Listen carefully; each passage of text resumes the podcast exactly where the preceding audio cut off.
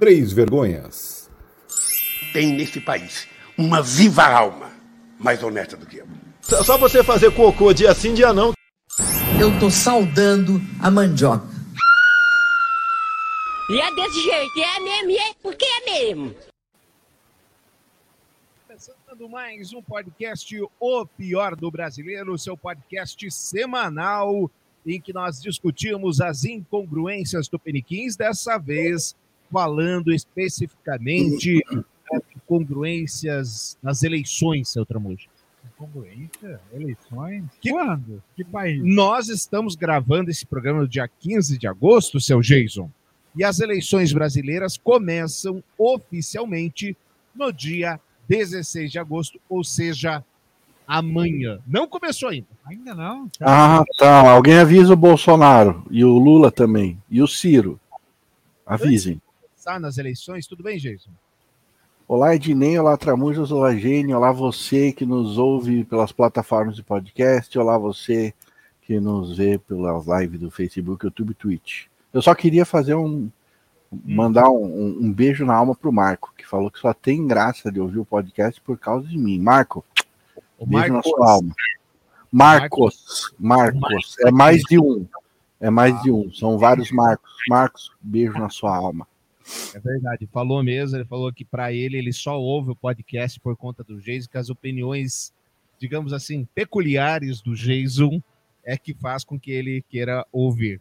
A Jenny, inclusive, conhece o Marcos. Tudo bem, Jenny?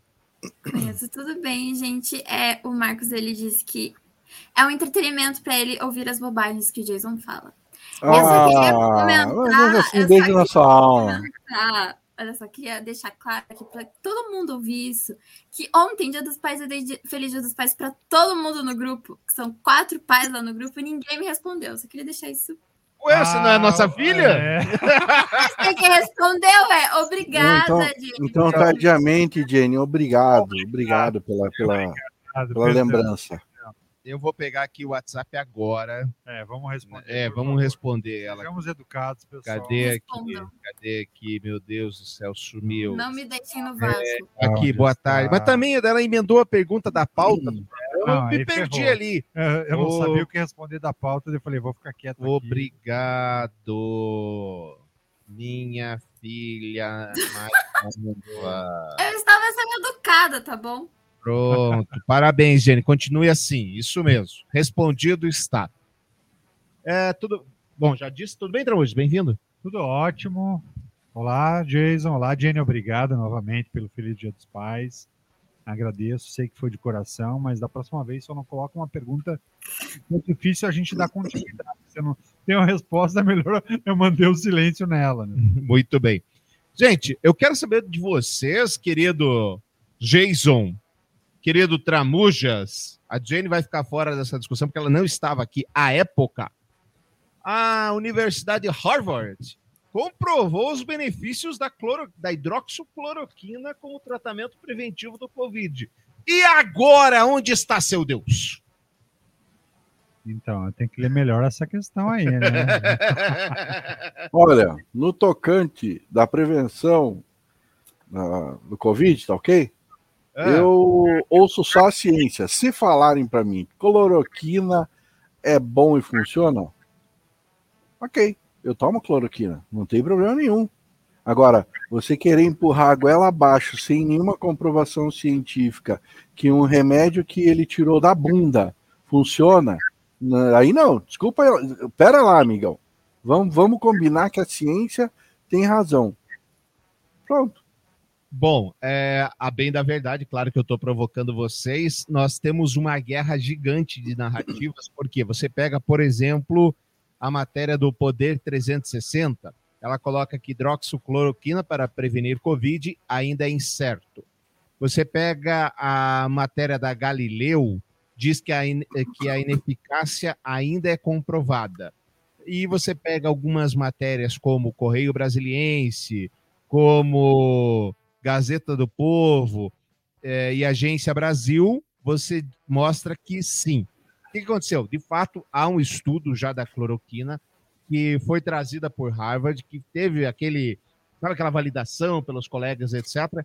Mas o estudo é gigantesco. Em inglês eu não li para ver quem tem a, a narração. A narrativa está mais correta. Mas o fato é que eles realmente repassaram e a horda bolsonarista está em polvorosa, querendo saber por que, que ninguém fala nada sobre isso.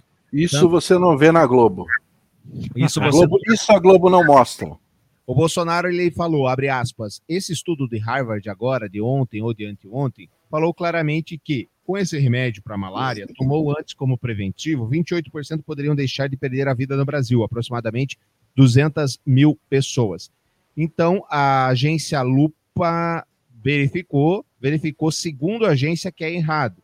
Bolsonaro se refere a uma pesquisa publicada na revista European Journal of Epidem... Como é que fala epidemiologic em inglês? Essa palavra é muito difícil. Bora. Que ganhou destaque em redes negacionistas nos últimos dias. Três pesquisadores de Harvard estão entre seus autores. Embora a pesquisa indique que sete estudos randomizados, é essa palavra que eu estava procurando, randomizados, apontam para uma média de 28% de eficácia no uso como profilático, a conclusão é de que são necessários mais estudos. Em julho, a infla... daí mudou. O que, que acontece? Só que a gente tem nessa narrativa da imprensa, querido Geiso, querido Tramujas, querida Jenny, algo que deixa a população ainda mais belicosa. Por quê? Ainda mais disposta à guerra.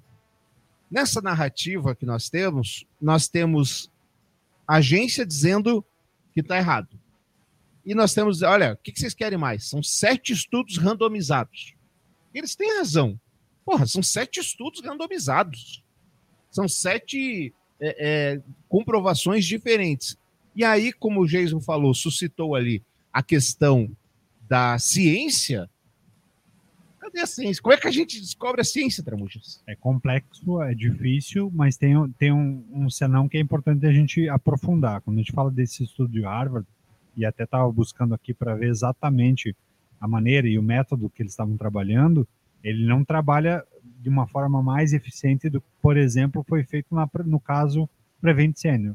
E no caso Prevent Senior foi, foi feito um estudo real, né? Pegaram-se os pacientes, lotes de pacientes, puseram os pacientes ao preventivo E médicos doentes e também. médicos doentes, inclusive o médico o Dr. Wong lá que morreu usando o preventivo Uhum. da cloroquina E, e, do ozônio, e, e no ozônio no, no ânus, né, no, no no label. e, e não e não mostra, não se mostrou eficiente. E aí a grande mudança lá atrás na Prevent Senior foi iludir o resultado. Então você pega o resultado da ineficiência e você só muda os múltiplos ou só tira da escala daqueles números o resultado que de fato deveria vir como negativo e eles maquiavam para que o número eh, se mostrasse positivo. Esses estudos de Harvard tem que olhar essa análise se é uma análise de laboratório, se foi feito de fato com pessoas, porque é muito fácil quando você fala de estudos o resultado em, em laboratório ser um, e aí quando você vai para o teste humano o resultado é outro, então é- é- parece requentar comida velha, né? É- é- esse- é, vai chegando próximo da eleição para tentar diminuir o impacto do, do número absurdo de mortes que ocorreram, que o Brasil 680 mil até agora. não trabalhou de maneira eficiente o preventivo, e aí requenta uma comida antiga, uma comida velha, para falar, tá vendo? Não era tão errado assim. Mas esse estudo de Harvard, até onde eu consegui ler, não, não traz nenhuma novidade, não. É de- mais teórico. É muito mais teórico do que a prática. E a prática, a Prevent Senior não nos deixa mentir de, de que não funciona. Pois é. Então, nessa... assim, e, Fala, e assim um relo- até um relógio parado tá certo duas vezes por dia. Pode acontecer do, do cara ter dado um tiro no, no- no escuro e acertado. Pode ser. Mas também tem que se levar em conta que, não sei se vocês lembram lá no começo, uma pesquisa dizendo que o tabagismo também era preventivo ao Covid. Vocês lembram disso? Lembro. Sim. Então, depois foi se descobrir que os responsáveis pelas pesquisas trabalhavam para é, a indústria do tabaco. Então, Água também, né?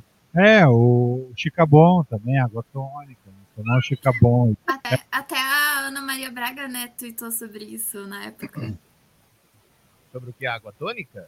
Sobre o tabagismo. Ah, sim. Que beleza, hein? Então, Que é, maravilha. Então é, é importante a gente estar atento, porque agora a eleição vai começar a requentar, assim como o, o imposto simplesmente começa a baixar, o imposto do combustível. Aliás, a gasolina baixou de novo hoje. 18 centavos hoje, então é, até vi uma campanha, um, um eleitor do, do, presidente Lula falando obrigado Lula, obrigado Lula, foi só você é, estar na frente nas pesquisas que a gasolina baixou, então que continue na frente, pelo menos até próximo da eleição. Hoje nós tivemos mais uma pesquisa que não trouxe novidades na margem de erro, pelo menos.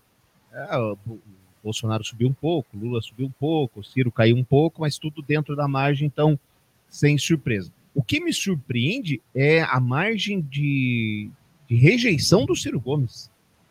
Ele só é menos rejeitado do que o Bolsonaro. Bolsonaro. Ele consegue ser mais rejeitado que o Lula.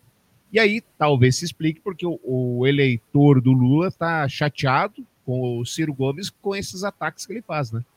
É complicado. E, e, a maneira como ele não definiu qual é o verdadeiro inimigo dele é que, que deixa é o meio que todo mundo é o sistema.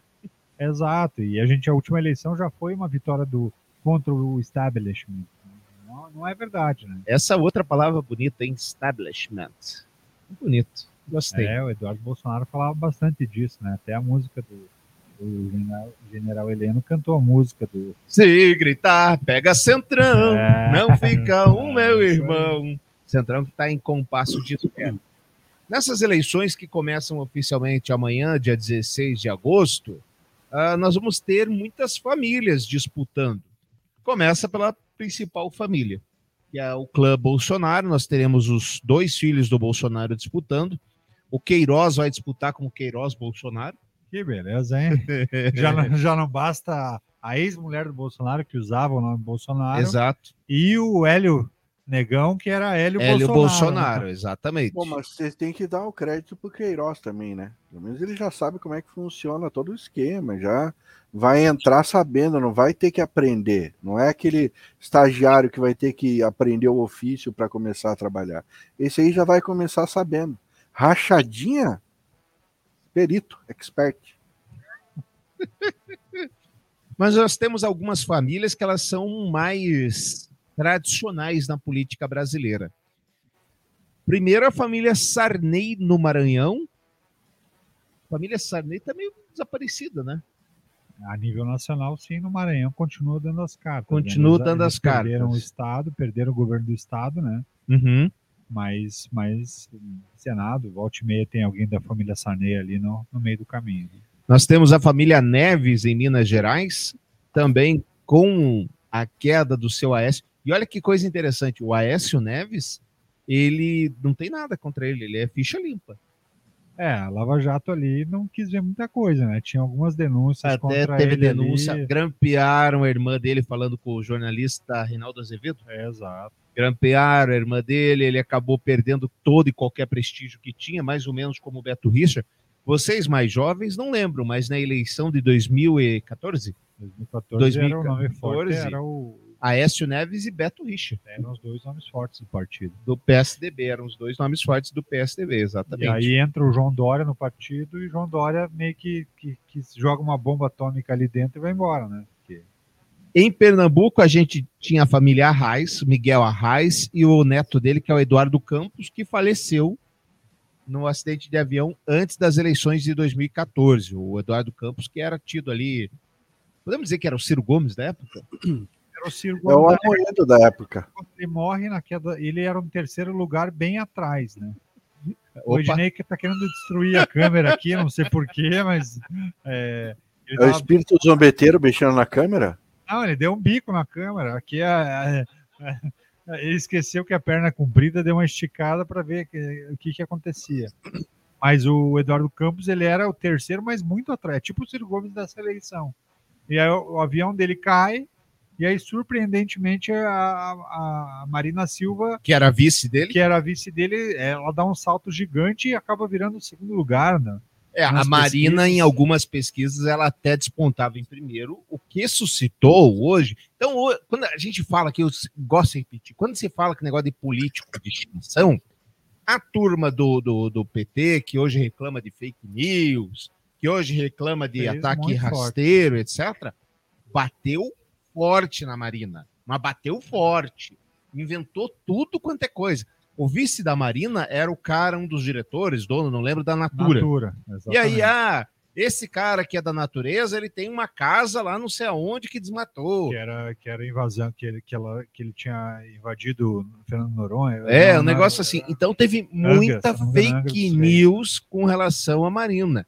Não, gente, ninguém reclama de fake news, não. É tudo, tudo junto. Bom, É que ah, o atual presidente ele, ele veio mais profissionalizado na questão da fake news. Eu Acho que o atual pre- a mais diferença do, tecnológico, do né? Bolsonaro. Mais, mais digital, eu diria assim. Alguém assistiu as 5 horas do Bolsonaro no Flow? Ah, não, cinco horas não, Não. mas Só vi uma, uma variada gama de cortes, porque eu não tenho saco para acompanhar cinco horas do Talkei. em torno de uma hora e meia eu. Eu, eu escutei a- a- as 5 horas, não, não assisti, mas escutei. Ó, Guilherme Leal, que foi o fake Guilherme Leal, news, que era o exatamente. presidente da- Natura. Que, aliás, é bolsonarista hoje. Que beleza, hein? Você viu? Ah, eu escutei cinco horas do podcast. Primeiro, a galera tá xingando e criticando o tal do Igão, que é, é Igão, né, Jason? Igor, né? Que chama caras. Isso. Mas ele perguntou tudo.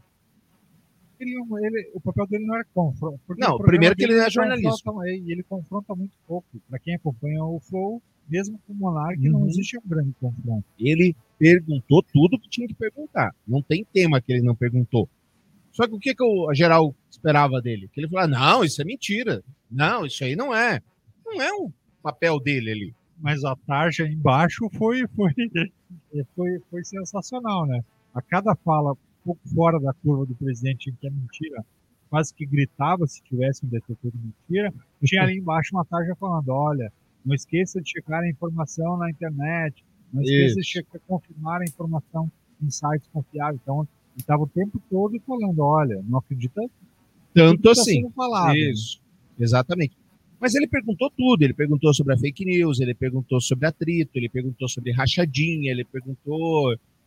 Enfim, a parte que eu mais gostei, na verdade, foi a parte que ele contou. Não sei se vocês viram que a, a Michelle pede para ele todo dia dois mil reais. Nossa, piada. É, o Bolsonaro. É, não, é quinta série na veia.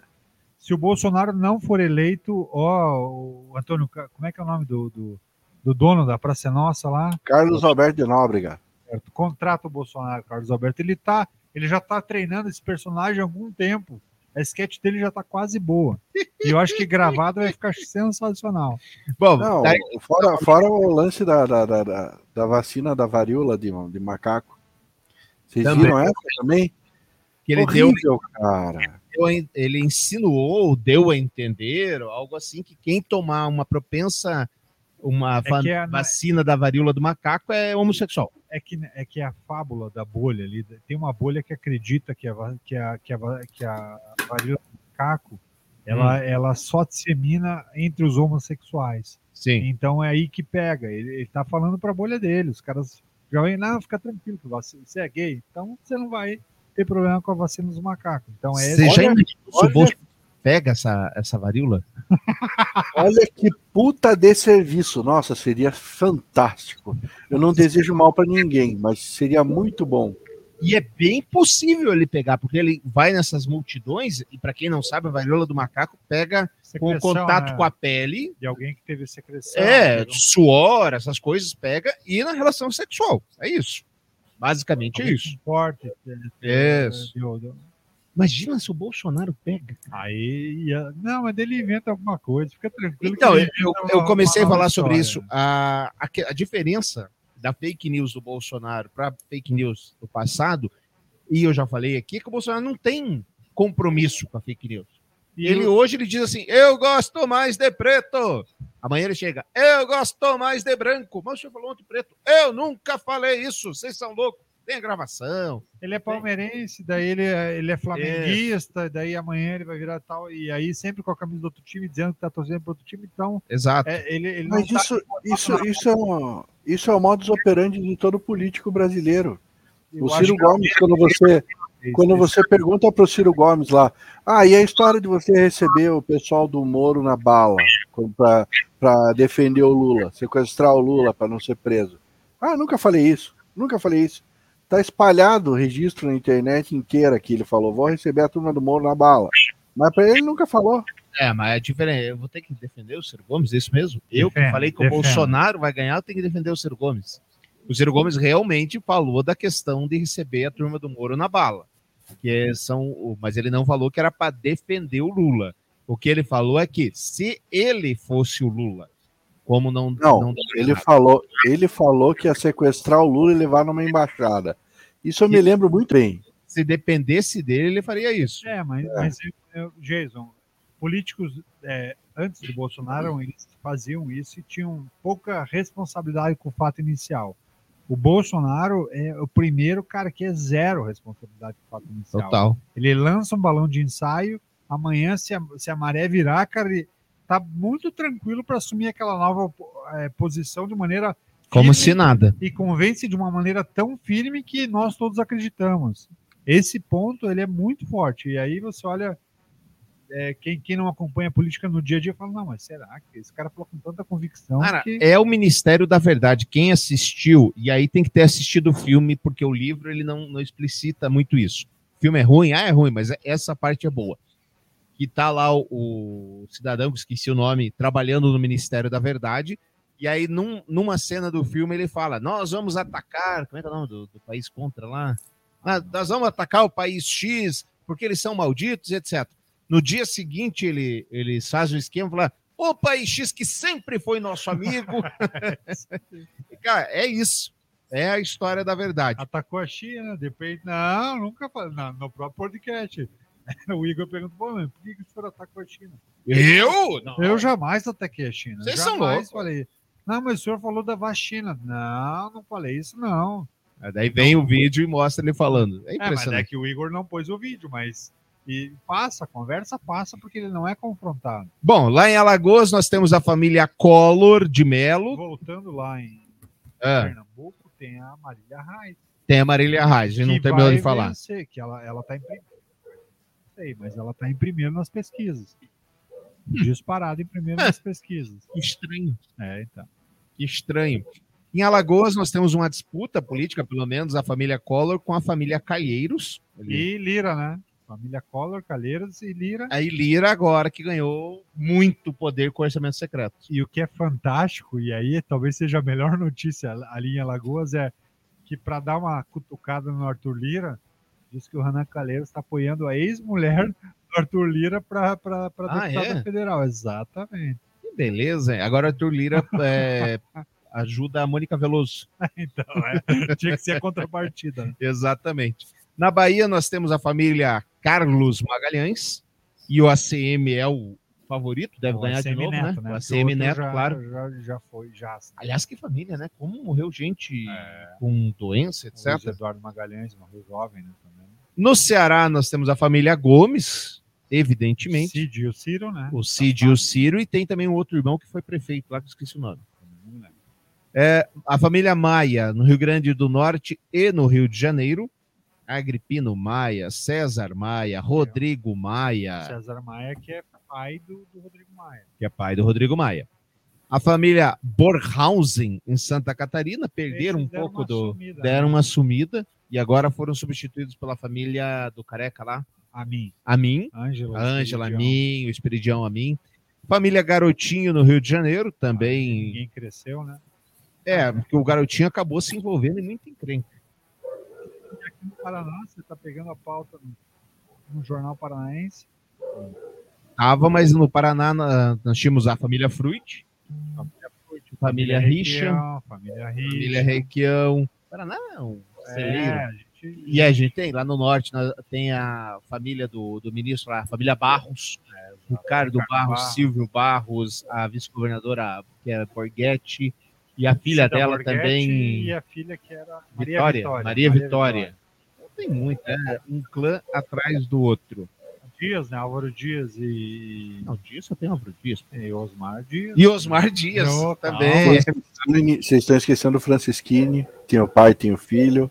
Família Pobre Francisquinho. pai, pobre filho, né? Tem o Francisquinho, que agora não vai ser candidato porque foi caçado por fake news. Tem o Felipe. O tem filho Fernando, dele. o Francisquinho e o Felipe. Isso, e a mulher do Francisquinho, a Flávia, que também é candidata. Então também é o Aí grande tem o clã. senador Sérgio Moro, que é candidato ao Senado, que está concorrendo lá, e a Rosângela Moro aí, ó. Que aí, mas não chega a ser um clã que nem se elegeram, né? Quem que leva o Senado? Álvaro Dias ou o Sérgio Moro, Jenny? Eu espero que não seja o Moro, né? Mas assim, eu, eu ainda não sei pra quem eu vou votar no Senado, então assim, gente. O Senado é uma coisa Vai séria. ser uma disputa sensacional, né? Vai, eu- Criador e criatura. Eu né? preciso ver um debate desse. A Mas gente não precisa. tem debate do Senado, né? Ó, esse é um outro debate Não, que deveria ser Vão- obrigatório. vão ter hein? que- vai- a Band sempre faz. A Band faz aqueles debates da, da segunda divisão, tipo, o vice-governador vai pro debate, o debate do Ah, senador. tem que ter. É, eles sempre fazem isso. Criador versus criatura, e se- podia ser o mediador, poderia ser aquele o Youssef, que era o delator do, do, do, do, Esse é maldoso, do hein? Banestado, né? E amigo do Álvaro Dias. Amigo do Álvaro Dias e do Sérgio Moro desde 2003. De Seria um- Londrina seria também. um Quem leva, Jason? Olha, eu não duvido que o Moro leve. Apesar de não merecer, mas eu acho que eu não duvido que o Moro leve. Moro leva. Acho que a Conja vai ajudar o Moro a, a se eleger. né? É, eu acho que o Moro leva, não tenho muito, muita dúvida disso. E essa questão das famílias na política, Jenny? Você conta pra gente. Então, então eu, eu, eu me baseei na matéria do Nexo, né, de 2020, e daí eles vão um pouquinho mais a fundo nessa questão das famílias. Eles pegam mais assim, sabe, aquelas oligarquias, e que faz conexão entre o Rafael Greca e o Beto Richa, que são descendentes do José Borges de Macedo, que foi o prefeito de Curitiba lá em 1835, né? Então, desde lá já tem a ligação já. Não, e daí você- eu também. Continue, por favor. Ah, daí eu também, nessa matéria, eu achei muito legal que daí eles fazem um levantamento. É de 2017 os dados, mas assim, né, ainda são bem expressivos. 62% dos deputados federais de 2017 tinham laços de sangue com outros políticos. E daí também no Senado, o percentual ele é ainda maior, é de 73%. Que beleza, hein? 73% no Senado. Então, e o que é, e, e é engraçado, tem algumas coisas e algumas ligações que a gente às vezes não pensa. Por exemplo, o Arnes, Flávio Arnes. Flávio da Arnes Zilda Arnes. era sobrinho da Zilda Arnes e, e do Evaristo Arnes, É isso. que, é, que era o, ele era o bispo, O de, bispo de Curitiba já morreu, né? né? Já Aham. morreu. Que era muito ligado. O, o Flávio Arnes, ele era do PT. Não, E- o Flávio Arnes começa no P- a primeira eleição dele como deputado é PSDB. Isso, mas ele vai pro PT. Daí ele vai pro PT na primeira eleição Isso. do Lula, é eleito senador. Exato. Ele dá- naquela virada que ninguém esperava, ele acaba entrando senador. Daí ele sai do PT, ele volta pro PSDB, se eu não me engano. Eu acho que sim. E aí faz o movimento. Na última eleição ele também não foi, né, ele não foi eleito como senador pelo PSDB. Ele foi eleito por, por um outro partido como senador e agora ele é do Podemos. Agora ele é do Podemos. Agora, o, ele foi muito, na época do PT, ele estava ligado, olha que coisa bizarra. Ele era muito ligado a esses movimentos é, que chamava na Igreja Católica de movimentos campesinos, que é movimento sem terra, movimento sem teto, esse tipo de coisa. Agora, Jason, o, o teu pai é Meu médico. pai. O, o meu pai é advogado, o teu pai é empresário. A tendência que os filhos sigam o, o roteiro do pai é muito grande. É, na verdade, o, o normal. Mas daí, como é que faz? Os caras são proibidos de entrar na política? Porque hoje, na verdade, a gente está meio que criticando essa conjunção familiar aqui. Ou que- há um grande projeto de poder? Política não deveria ser considerado emprego. Não deveria ser considerado profissão. Na minha humilde opinião, e talvez as pessoas eh, que tropecem nesse podcast ouçam essa fala, possam achar, podem, podem achar estapafúrdia, mas na minha opinião, Não, não, não. Não, Fala- não, não, não, não. cara, não tô passando pano pra ninguém, velho. Pera, pera aí que eu vou dar destaque para você. Vai lá. Tá. Eu acho que se você quer conclu- con- concorrer a um cargo público, quer ocupar uma cadeira pública, o faça por altruísmo. Não, não por, por, por, é, é, por ganhos e, e, para alçar uma carreira. Mas assim, tem a contrapartida. Eu sei que o cara que, que ganha bem não vai se corromper, né?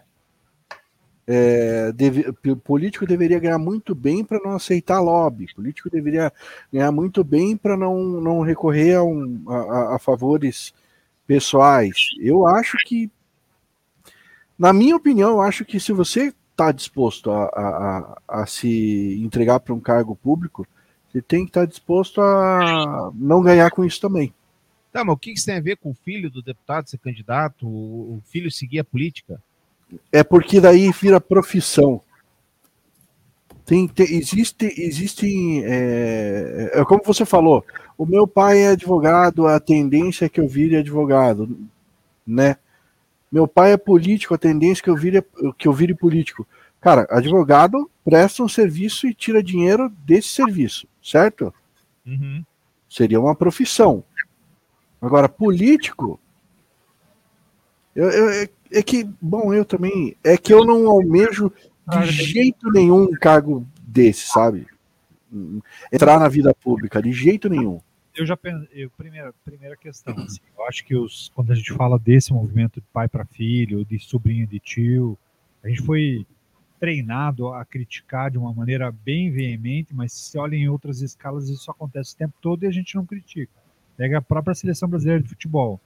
Quem é o assistente técnico direto do, do, do técnico Tite? O filho dele. O filho do Tite. Uhum. Vai lá no, no Flamengo. Quem é o auxiliar do Dorival Júnior como técnico do Flamengo? Filho dele. O filho do Dorival Júnior. E também filho do Cuca. Filho do o, o, irmão do Cuca. É, o é, Cuquinha. É, Cuquinha que trabalha junto com ele. Então, não acho hoje que seja um problema. O problema maior é que você não prepara novas pessoas para entrarem na política. Quando você cria um conchável, você não dá abertura para que tenham novas cabeças pensando na política.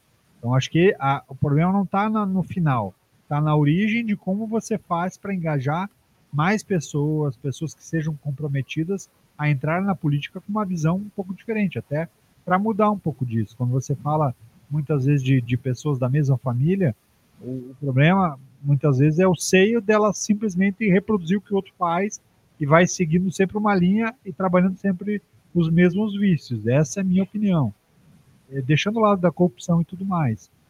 Indo... Porque a gente aprende na escola, lá, sei lá, acho que na ensino fundamental, não lembro agora, que o Dom Pedro primeiro tendo que voltar para Portugal, dá um golpe nele mesmo e coloca o filho dele como o imperador. Parece a mesma coisa, né? Parece histórias se repetindo exato, todo momento. Exato. Então, eu acho que ali está muito mais no meio e como que a coisa é construída e é levada a gente criticar de uma maneira bem assertiva e bem veemente.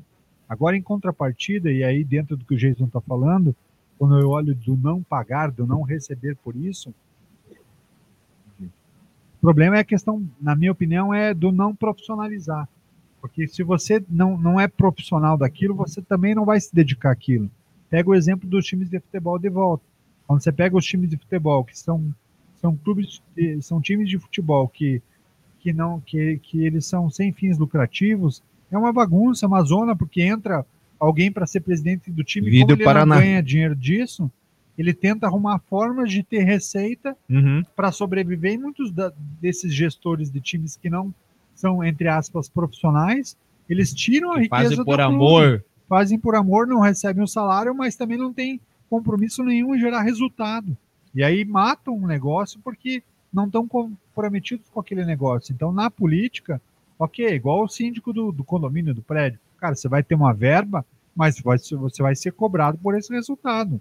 É a sociedade inteira cobrando, vai ser bem pago, mas se você fizer um caminho errado, é isso.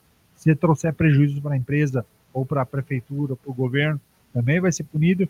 E eu acredito que sim, tem que ser remunerado. É, que se vai ser ou não profissão, aí a, pessoa que vai arriscar ou não entender. Até porque é a população que deixa o cara entrar ou não. Né? Exato, exatamente.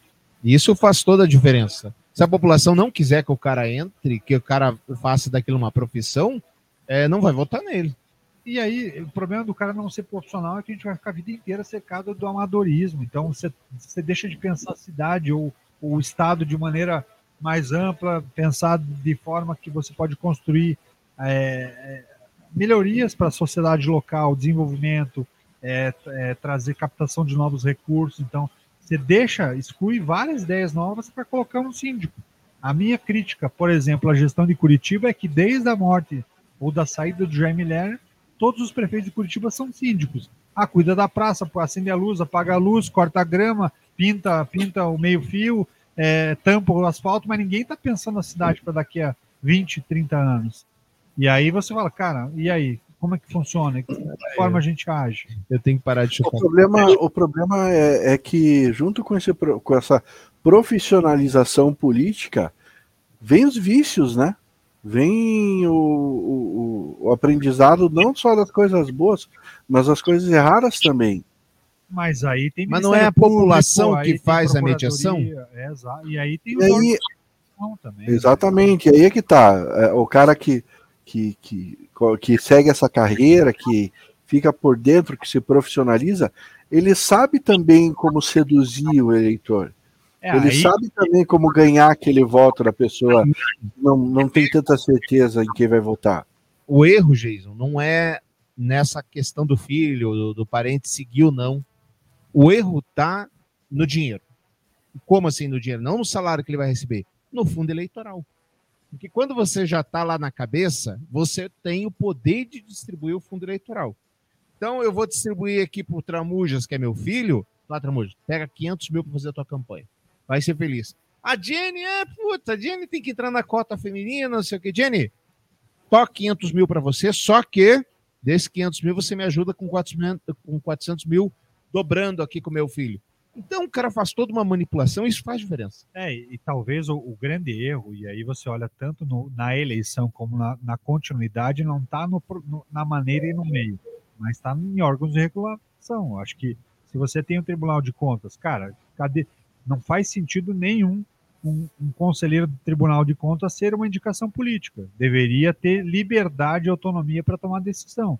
Você coloca um- um regulador em órgão para acompanhar a conta pública e ele é dependente da indicação de algum político, dificilmente ele vai atrás do, do político que indicou ele. Então, esse caminho é, é- é muito é, pouco provável que ele, que ele faça. A gente não viu na história recente do país, do estado e do município isso acontecer.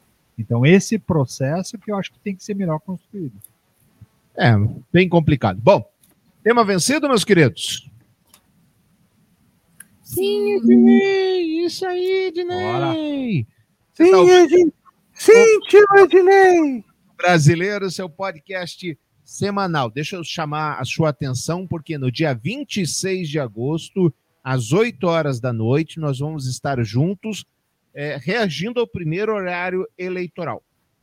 Então, nessa semana do dia 26, nós estaremos, eh, não estaremos na segunda-feira, estaremos no horário eleitoral. E no dia 28 da mesma semana, no domingo, às 8 ou 9 da noite, agora não lembro ao certo, acho que é 8, mas posso estar mentindo, nós vamos estar assistindo juntos, vamos reagir ao primeiro debate presidencial na Band. Tomara que o presidente Bolsonaro vá, tomara que o, presidente- o ex-presidente Lula vá, que eu quero ver os dois apanharem. Na- na- Fogo no parquinho! Uh, uh, uh, uh. Eu quero ver o Lula responder sobre o mensalão, eu quero ver o Lula responder sobre o petrolão, eu quero ver o Bolsonaro responder sobre rachadinha, eu quero ver o Bolsonaro receber, é, responder sobre privilégios na Polícia Federal e investigação dos filhos dele. Então tem muita coisa, vai ser legal. Eu conto, nós contamos aí com a sua e vai ser ao vivo. Você acompanha a gente nas eh, redes sociais ao vivaço. Meus queridos, dizem que roubar é feio, mas roubar da mãe é um pouco pior. Aí é. Filha é presa por golpe de 725 milhões contra a própria mãe no Rio de Janeiro. Era uma senhora de 82 anos que foi mantida em cárcere privado pela própria filha. Qual que era o esquema? A dona. A dona. O pai dela era um colecionador de, de, de quadros. né? Isso, a francesa Geneviève Bocchini é o nome dela. É, ela é viúva E o pai da dona Sabina, da dona Sabine, O marido da- dessa senhora, né? o marido dessa senhora, já morto, era um dos maiores colecionadores do Brasil e tinha obras de arte Tarsila do Amaral. muito, muito, muito, muito caras. Aí armaram um esquema. A, ela foi até uma suposta vidente, A filha contratou uma, uma suposta vidente. uma né? suposta vidente. Aliás, dizem que falsa vidente é um, um pleonasmo. Ó, não fala isso, hein? Dizem.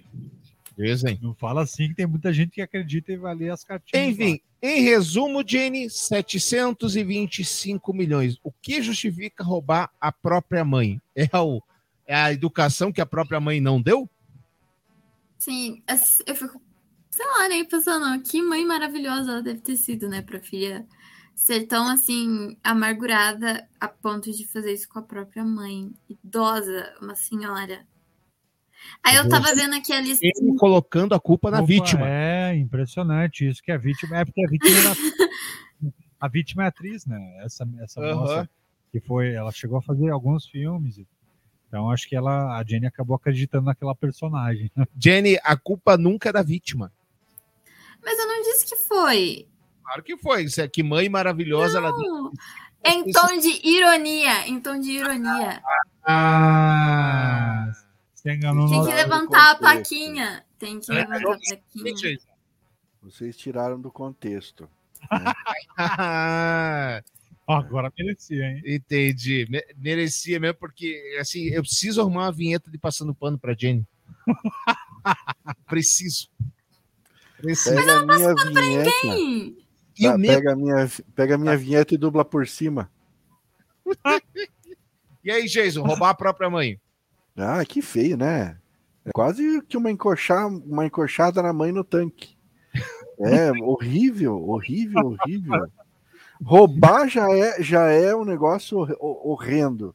Agora você roubar da própria mãe, cara. E ainda sendo uma pessoa, uma pessoa idosa em situação de, de fragilidade e tudo mais. Olha, É, ela aproveitou. essa aí, essa aí tá com o passaporte lá pro, pro, pra, pra terra do Sete Pés carimbado e só esperando o voo partir.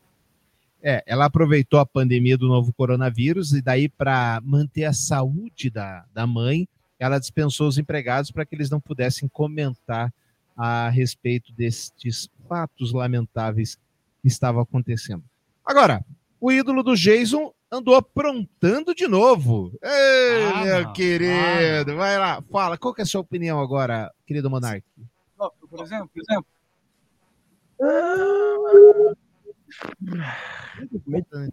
Assim, eu não duvido, sabe? Eu não sei. Ah, Duvidar, eu não duvido nada de ninguém, pra ser sincero. Eu, não, eu tenho di- dificuldade de confiar em pessoas, tá ligado? Mas o que ele falou ali pela, pela interpretação, parecia que tipo, foi a primeira vez que ele sentiu alguma coisa que poderia. Ele esse sequer. Isso, entendeu? Até no vazamento, tá ligado? E eu acho que, tipo, um pensamento.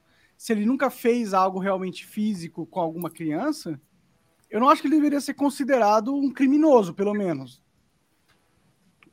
Você acha que um sujeito que tem pornografia infantil é um criminoso? Que tem pornografia infantil? É.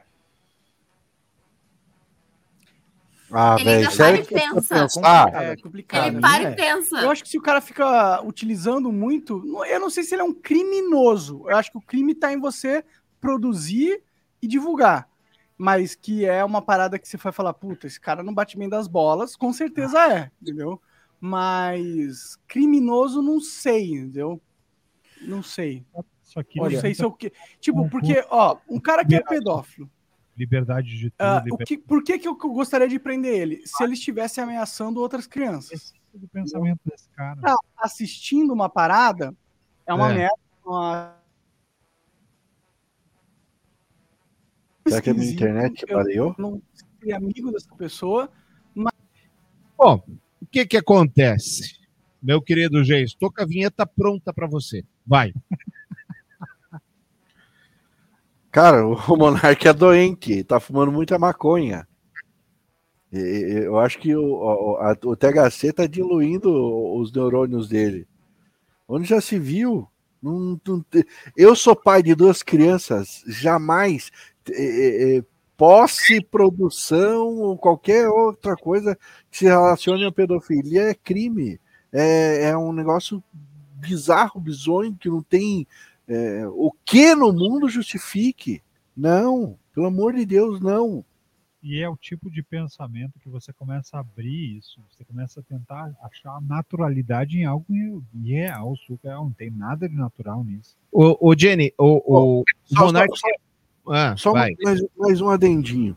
É, você, você fala, ah, quero ver o Jason que é a favor de todas as liberdades, não sei o que, não sei o que. Rep- Eu digo isso antes e repito. Eu sou a favor de toda a liberdade individual que o sujeito possa ter, desde que não interfira na vida da outra pessoa. A partir do momento que você começa a atrapalhar o teu, teu coleguinho, o amiguinho do lado, aí você não tem mais tanta liberdade assim. Ter e produzir e passar para frente material de pedofilia, você vai estar atrapalhando a vida de um amiguinho, lá no futuro ou no presente, mas você vai estar atrapalhando. Aí não pode. Ô, Jenny, o Monark é burro ou é mau caráter mesmo? Boa pergunta. Aí vai pensar igual o Monark. Não, não, mas assim, eu acho que ele é os dois. Ele é os dois, esse cara é nojento. Aquela hora que ele para e pensa, fica. Ai, será? Será que é crime? Será que esse cara. Será que ter posse de pedofilia é crime? Será que eu senti prazer assistindo isso é crime? Como é que o cara para e pensa sobre isso? A pergunta não foi você prefere sorvete de ch- chocolate ou de morango? Não foi, a pergunta não foi essa. Sabe? Assim, eu acredito. Aí eu- me deixou com uma pulga atrás da- orelha. Será que esse cara não consome isso também pra ele ficar toda. Exato, eu pensei a mesma coisa. É o cara tentar se equilibrar no que não dá para se equilibrar. Quando a gente fala de- de- dessa questão do liberal ao extremo, de achar que pode se falar sobre tudo sem se responsabilizar pelos atos que fugirem da- do, do ato individual e partirem para o coletivo, eu acho que aqui já claramente a pessoa tem problema. É, é muito simples bater no liberal, no liberal, no liberal. Todos esses caras se defendem o super liberal. Se chegar alguém e der uma porrada na cara deles, o que ele vai fazer? Vai processar. Se chegar alguém e falar, cara, você, você é pedófilo, ele vai processar. Ah, você é genocida, ele vai processar. Então, que liberdade é essa? Por que, que ele pode falar e toda vez que alguém aciona ele judicialmente, é, é, tá, tá agindo de maneira errada? Não, e este animal, ele acha que os vídeos e que quem tem no computador que talvez não seja crime aparecem como? A inteligência artificial que cria. Que não teve uma produção, É, que não não, teve envolveu uma- crianças de verdade, que é, não faz o menor sentido. É muito, olha, é, naquela no episódio do nazismo, eu achei que ele era burro. Mas agora mudei minha opinião. Acho que é mau caráter. Eu acho que, que ele está querendo acho- blindar essa estratégia do, do liberal ao excesso, quem entra no equilíbrio uma hora cai. É o que ele tem feito algumas vezes. Não Eu sei. acho que ele é burro. Eu, eu, eu vejo como ele sendo burro e não mau caráter. Agora, uma coisa que me, me, me veio à mente aqui agora. Cara, deve ser, deve ser alguma coisa penosa, horrível você, você ser pedófilo. Pô, já imaginou você só ter gosto por esse tipo de, de bizarrice? É, é, imagina assim, você gosta de futebol e tipo, futebol é um negócio errado como a ped- a pedofilia é, é um negócio que o cara que, que, que sofre dessa moléstia deve, deve- Ah, é, não, não tem como não tem como saber, não, não tem como não saber que é errado. É, Só para deixar, você não tá passando pano aqui, né? Vamos deixar Não, claro. Seu de jeito nenhum, não, de jeito nenhum. comparação não tem nada a ver. Zero a ver. Zero. Se você, você é pedófilo, você é doente que, sei lá, Doente. é quase morrer. É, exato. Vai fazer um tratamento, vai, vai, vai, vai buscar ajuda. Acho que isso aí é, é alguém que realmente não bate bem na cabeça. Imagina uma criança. um É isso que eu queria, é, é isso que eu queria dizer. Eu, tipo, se você se, se o cara sofre dessa moléstia, ao invés de ele se entregar, ele tem que pedir ajuda. Exato, acho que é, pensa num, num ser que, que, que tá ali, que tá aprendendo o que é a vida e que está sendo coagido e está sendo forçado a lidar com situações que uma criança jamais deveria ser forçada a lidar, né? Bom, vamos dar uma, uma respirada, mas não tanto. os responsáveis e a Associação Nacional dos Procuradores da República, admitida como amicus curiae, apresentaram memoriais com argumentos que não infirmam as conclusões contidas neste voto, portanto, incapazes de alterar o mérito da decisão. Por todas essas razões, senhores ministros, senhor representante do Ministério Público, voto para que o tribunal rejeite as razões de justificativa e julgue irregulares as contas de Rodrigo Janot Monteiro de Barros, João Vicente Beraldo Romão e Deltan Martinazzo Dallagnol, em razão de prática de atos antieconômicos, ilegais e ilegítimos, consubstanciados em condutas que, em tese, podem caracterizar atos dolosos de improbidade administrativa, tal como prescreve o artigo 10, incisos 1, 9 e 12 da Lei 8.429-92, a ser examinados em ação própria pelos órgãos competentes. E voto também para que este tribunal os condene solidariamente ao ressarcimento ao erário do valor total histórico de R$ 2.597.536,39, atualizado até 13 de abril de 2022, data da citação, atingiu a cifra de R$ 2.831.808,17. É como voto, senhor presidente. Esse foi o relator, o Bruno Dantas, do Tribunal de Contas da União. Deu ruim para o Dallagnol e seus amigos, Tramujas. Eu achei sensacional, e o que é mais sensacional aqui é como você pode contar uma história levando dois finais completamente diferentes. Quando você escuta essa condenação da, das pessoas que são pró-Lava Jato e que esquecem do contexto todo de como, como isso foi conduzido, a condenação está dizendo que eles, eles representam essa condenação dizendo, olha, estão punindo agora quem fez justiça. E o próprio Daniel, ah, não, estão punindo quem caçou a corrupção no Brasil e agora estamos obrigados a pagar multa. Mas então tá bom, eu estou caçando a corrupção e eu pego um dinheiro público e gasto de, e, e, gasto de uma maneira que não é legal, de uma maneira Sim, ilegal. justificando os meios. Justifica porque eu estou fazendo bem, que, que teoricamente Isso. eu estou fazendo certo. E o que esses caras fizeram foi Ó, Ednei, você mora em Curitiba, tá? Isso vai fazer parte da, da Operação Lava Opa, Jato. Opa, que bom! O Jason mora em São Paulo, mas a, a Girane tem residência, tem casa em Curitiba, a esposa do Jason. E a Jenny mora lá no Rio de Janeiro e o marido dela tem casa em Curitiba. Mas, como vocês fazem parte dessa patota aqui, da Operação Lava Jato, é, eu vou pagar diárias para vocês, mesmo vocês tendo residência em Curitiba. Opa! Então, o, o, o dinheiro desbunde com o dinheiro público foi absurdo. E tem sim que pagar, e tomara que se torne inelegível. O que eles fizeram foi assumir o dinheiro público como o dinheiro dos amigos e gastar de qualquer jeito, sem controle nenhum.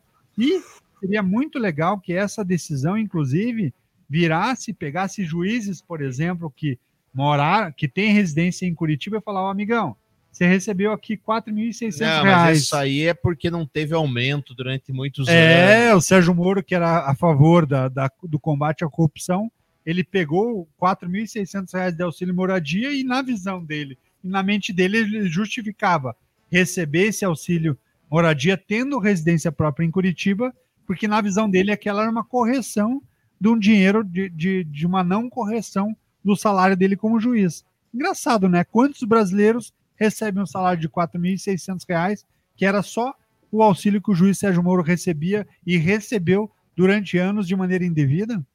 É, é impressionante, Jason. É, mas essa, essa, é uma conversa que a gente já teve aqui no, no, no, no podcast, né? É, é, é, é o, o, defender o indefensável é, justificar esse auxílio moradia como sendo um abono salarial. É, a gente também trouxe para a baila esse negócio do, do, do, do, de ter que ganhar bem para não ficar refém de, de uma possível é, é, ser corrupto, corrompido é, em, em, nome do dinheiro. Então, é, eu acho que o Brasil só dando um reset reboot, viu? Jenny, quero a tua opinião sobre esse vídeo aqui do Dallagnol.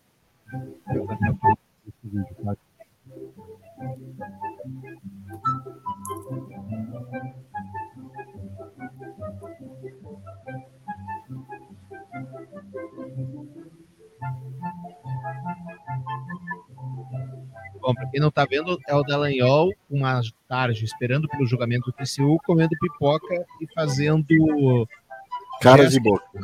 Caras e bocas como o TikTok.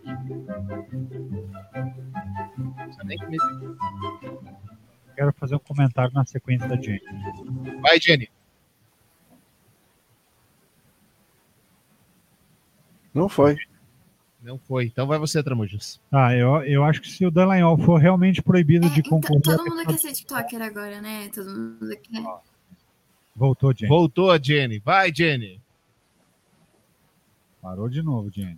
Voltou a Jenny, mandou um Happy God e. Agora, Tá agora indo tá se agora? mexendo. Vai, Tá Jenny! Então, todo mundo quer ser TikToker agora, né?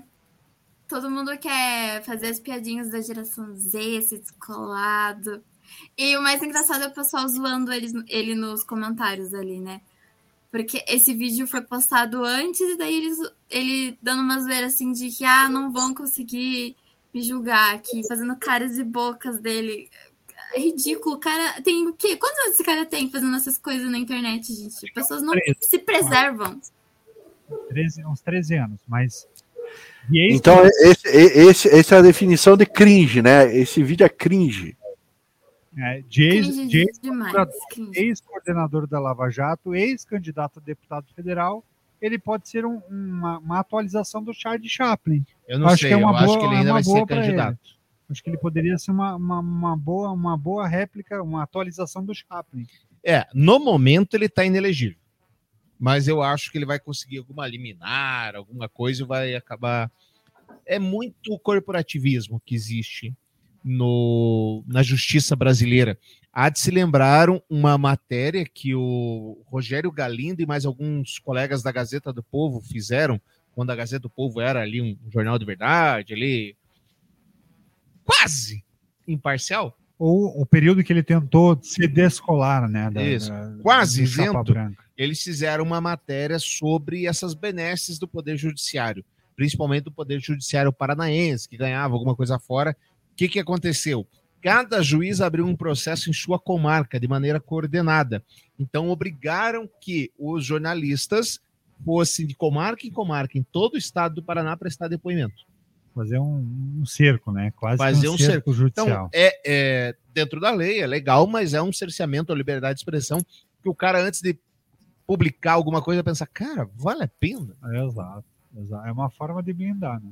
Exato. É incrível esse tipo de situação. Perdão. Mas é realmente vexatório o, uma pessoa com o poder, com o poderio que teve, ou até que tem ainda, o Dallagnol, se prestar a esse papel. É, eu acho absolutamente reprovável. Mas esse movimento da quinta série, tomara que pare, né? Porque na presidência, na, na justiça, onde mais vai ter, vai ter a quinta série comandando desse jeito assim? É, não é que é a questão da, da trend. A trend fica legal, eu acho bacana ele entrar na trend, de verdade. A questão é o, é o desrespeito. Imagina se se coloca na situação contrária.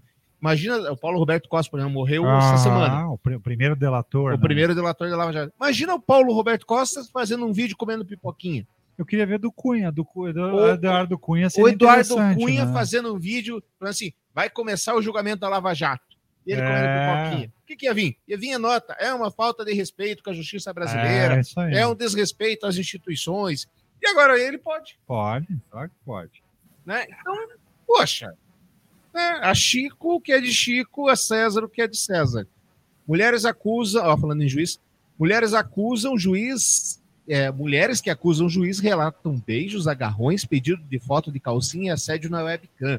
Estava pelado e se masturbando. Dez mulheres afirmaram ter sido assediadas por Marco Escalércio entre 2014 e 2020. Três delas contaram à ONG Me Too Brasil que foram agarradas. Aliás, essa ONG Me Too original, cara, maior polêmica. Ah, é? Assim, a, o, título, o título, não, perdão, e falei um monte de bobagem aqui. Não é a ONG Me Too. É a ONG uh, da proteção dos negros. É, me ajudem? Black Lives Matter. Exatamente. Quem comanda lá, casa pro tio, casa pro filho, dinheiro complicado. Mas enfim. A força no gabinete numa cafeteria. Sete delas o acusam de assediá-las virtualmente. Nos autos, defesa do magistrado nega o crime, evidentemente. as mulheres que acusam o juiz do trabalho de São Paulo e professor de um famoso cursinho preparatório Parará Beriri. Uma delas contou que ele pediu foto de calcinha em uma troca de mensagens numa rede social e depois apareceu pelado e se masturbando quando abriu a webcam para tirar dúvidas sobre a aula. Todas essas denúncias chegaram ao conhecimento da Me Too Brasil, organização sem fins lucrativos que oferece assistência jurídica gratuita a vítimas de violência sexual. Segundo a ONG, ao menos 10 mulheres denunciaram Scalércio de ter assediado elas sexualmente entre 2014 e 2020. Ele tem 41 anos, é juiz substituto do Tribunal Regional do Trabalho TRT da segunda região e professor de Direito Material e Processual de Trabalho no Demásio Educacional. O G1, de quem a gente vai dessa matéria, teve acesso às denúncias contra o magistrado feitas pelas mulheres. Os relatos foram divulgados inicialmente nas redes sociais, depois seguiram para o Mitil Brasil. Três mulheres procuraram di diretamente a ONG para formalizar e levar à frente denúncias contra Escalércio. É um absurdo, né, Jason? Completamente, mas tá aí. Entra de volta o corporativismo, não vai acontecer nada, não vai pegar nada com esse cara, porque vai ser julgado pelos seus semelhantes. E quem fiscaliza, é, quem vigia os vigilantes, né? Tem essa máxima. Não- tem muito o que fazer, cara. Não tem muito o que fazer. Eu acho que a hora que der, um, a hora que der uma, uma, uma, uma reviravolta, a população se revoltar e começar uma caça às bruxas, aí talvez as coisas comecem a funcionar. É, Aqui, aqui nem é só o judiciário, né? Quando a gente olha no, no meio médico é a mesma coisa. Quan- Quantas Exato. acusações contra médicos, quantos, quantos casos que são escandalosos e que não acontece nada, e aí que a gente pensa. é, jornalistas, to- todas as profissões, é, elas se protegem, Uhum. independente Eu- de qual elas, têm- elas têm um. Pode falar, Eu não, eu não me lembro qual foi o caso, mas é, é, teve um alguém que a- acho que foi um desembargador que o desembargador que desrespeitou o guarda municipal lá do caso da máscara que a gente trouxe aqui durante a Sim, pandemia. Isso, ele foi condenado. Sabe qual foi? Por, por alguma, alguma nhaca que ele andou aprontando aí por último. Sabe qual foi a, a condenação dele? Aposentadoria com salário integral. É, coitado, né? Aí, ó. É, é por isso que eu falo, não vai pegar nada. O cara tá sendo julgado pelos seus, pelos seus pares e. É claro, já, mas eu não sei se a gente já trouxe essa polêmica aqui antes, mas é a mesma coisa do funcionário público. Parece um, um absurdo total. E no caso desse juiz, por exemplo, que vai ser afastado com salário integral, ou é, A, da- da Porque- proteção de você poder dar. de se aposentar com salário integral. Agora, é muito fácil, por exemplo, no caso do desembargador, você armar um esquema e tirar do judiciário um desembargador Ah, que é sim. teu rival. Seria. Então, tem um porquê dessa questão de você ser afastado com salário integral. Até, até quando a gente olha no Ministério da Saúde, se não fosse a estabilidade do cargo, não teria denúncia sobre a questão da corrupção no Ministério. Do então, corrupção, ajudou exato. a fazer. No Ministério da Educação, o negócio das Bíblias também não teria denúncia. É, exatamente. Então, acho que isso tudo é importante para manter a saúde também do, do- dos ambientes em si. É, precisa calibrar. Claro, teve o caso da juíza que mandou soltar o próprio filho traficante no Mato Grosso. Pô, mas se ela é juiz, ela não pode soltar o filho Pois dela. é.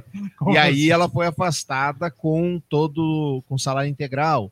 Teve também o juiz que ele fez o quê? Não lembro. Enfim, são vários os exemplos que nós temos com relação a isso. É, então, parece uma vergonha. Acho que, na maioria dos casos, ou é. Mas tem um porquê. Sim. Tem uma questão. Quer falar algo sobre isso, Jenny? Só comentar que muitas mulheres, né, assim, no dia a dia acontece isso, já tem medo de denunciar, imagina com um juiz. Né? E aí, Dá talvez. mais vai- medo ainda. E sabendo que nada vai acontecer com ele, piora, né? E que isso pode se virar muito pior para ela. É, Já a sofreu uma violência uma vez, vai sofrer ainda mais a consequência por ter, por ter colocado a boca no trombone. Então, tipo, é Tem complicado demais isso aí.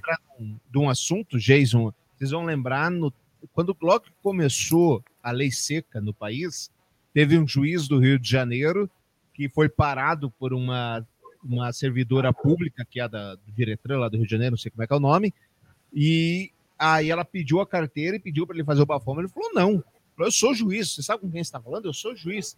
Daí ela falou: olha, é, nem se o senhor fosse Deus, também ia ter que fazer. Eu sou mais do que Deus.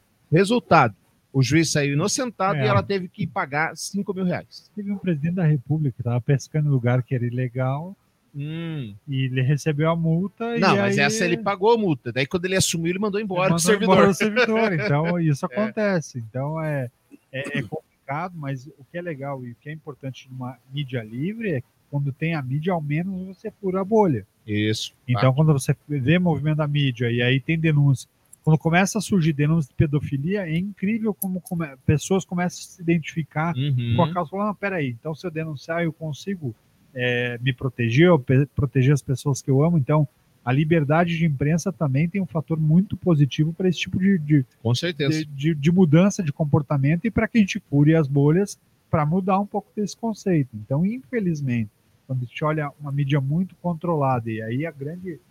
é, um dos grandes erros do PT também, querer controlar a mídia, querer é, colocar filtros, por mais que a mídia muitas vezes abuse do processo é, e, e faça de uma maneira errada, essa liberdade de imprensa é importante também para criar esse conceito e para furar esse tipo de bolha que vai trazendo os cenários e mostrando que certos comportamentos são crime e que merecem ser punidos. Né? A tal, e tem até um nome ruim, que é a tal da regulação da mídia.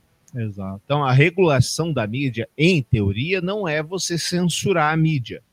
Mas é, por exemplo, o Grupo Globo. É não deixar a Globo ter o poderio que tem hoje. Ah, o, Glo- o Grupo Globo tem o mesmo jornal nacional que é apresentado ao mesmo tempo no Rio Grande do Sul, no Paraná, Santa Catarina, com várias emissoras com o mesmo dono. E também ela é dona da, do site, do portal rádios. Globo, da rádio e etc. A tal da regulação faria o quê? Não, você não pode ficar com tudo isso. Qual que você quer ficar? Quer ficar com a TV? Quer ficar com a rádio? Quer ficar com o jornal? Para mim é um absurdo. Tem, não, não é o Estado que tem é que um dizer livre, o que não é. exato, é livre mercado. Faz o que você achar necessário. Para encerrar, meus queridos, o Barroso falou que agora, dia 7 de setembro, a gente vai conseguir ver quantos. qual é o tamanho do fascismo do Brasil. O ministro do STF diz que ser preciso separar apoio a candidatos, o que chamou de liberdade democrática, do ataque às instituições. O 7 de setembro, aspas para ele, se forem os apoiadores de uns candidatos mostrando suporte, faz parte da democracia e devemos olhar isso com todo respeito. Agora, se for o episódio para fechamento do Supremo ou do Congresso, aí vamos saber mesmo o tamanho do fascismo e do sentimento antidemocrático no Brasil. Concorda, Jenny? É, eu não, não sei o que comentar nessa parte. Concorda, Tramujas? Eu acho que sim, até pelos movimentos, pelo que vem acontecendo, e é uma coisa engraçada, assim, fugindo um pouco daqui, mas amarrando com isso, né? Quem tem defendido é, o fecha o Congresso, deixa para os militares e tal, esquece um pouco da história do Brasil lá em 1889, quando teve o primeiro golpe militar, né? É, você esquece que o Marechal Deodoro Uhum. da Fonseca, é, quem, quem imagina isso não imagina que ele foi que ele não foi corrupto, né? Não. E ele teve ele, ele ficou por pouco tempo como, como ditador brasileiro por corrupção e por incompetência. Então, desde lá de trás, quem não conhece a história do Brasil acredita num exército que é infalível, coisa que nunca foi, né? Inclusive, a Jenny estava falando dos clãs. ah, o avô do Fernando Henrique Cardoso participou do golpe do Getúlio Vargas. Você vai vendo onde é que vai. Concorda, Geiso, com o Barroso? Então, eu não vou tão, tão lá atrás como o Tramujas, não vou para 1889, mas sim para 7 de setembro do ano passado. Eu não sei se vocês lembram, mas eu vi discursos inflamados, gente com lágrimas nos olhos, dizendo: Bolsonaro instituiu o estado de sítio. Ele mandou fechar o Supremo. Gente, a gente conseguiu. Estamos pondo esta corja de toga para fora. Estamos colocando esses urubus nos seus devidos lugares. Cara, eu tenho muito receio e acho que esse 7 de setembro de 2022 pode e com certeza será muito mais bizonho do que o 7 de setembro do ano passado. Bom, vale a pena ver de novo, né, gente? É. Que essa Essa é histórica. Essa é histórica, vai, meu filho, fala. Passa vergonha mais uma vez.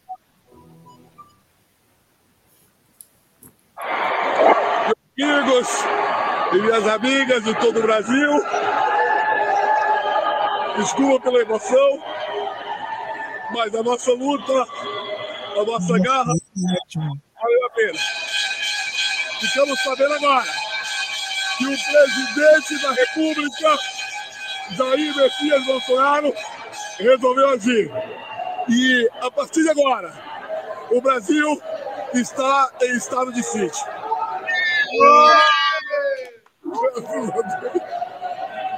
Desculpa.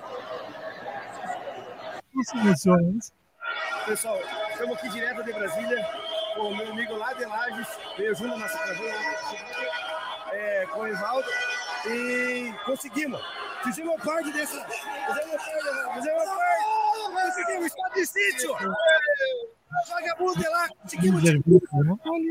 Olha, o, o- o meu lado é hétero, sente um pouquinho de vergonha dessas coisas, viu? Tá aqui, estamos na concentração, participemos da história do Brasil.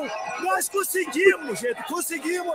E passo essa notícia para vocês. Por o que você conseguiu, não sei. Vale a pena a gente exaltar os nossos Então, heróis.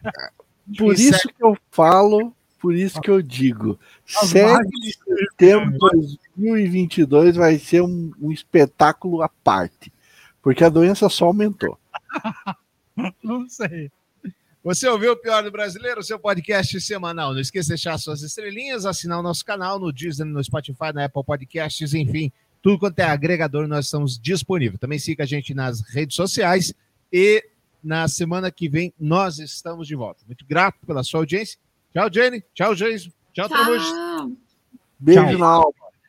Valeu, meus queridos. Valeu. Sejam todos muito felizes e até.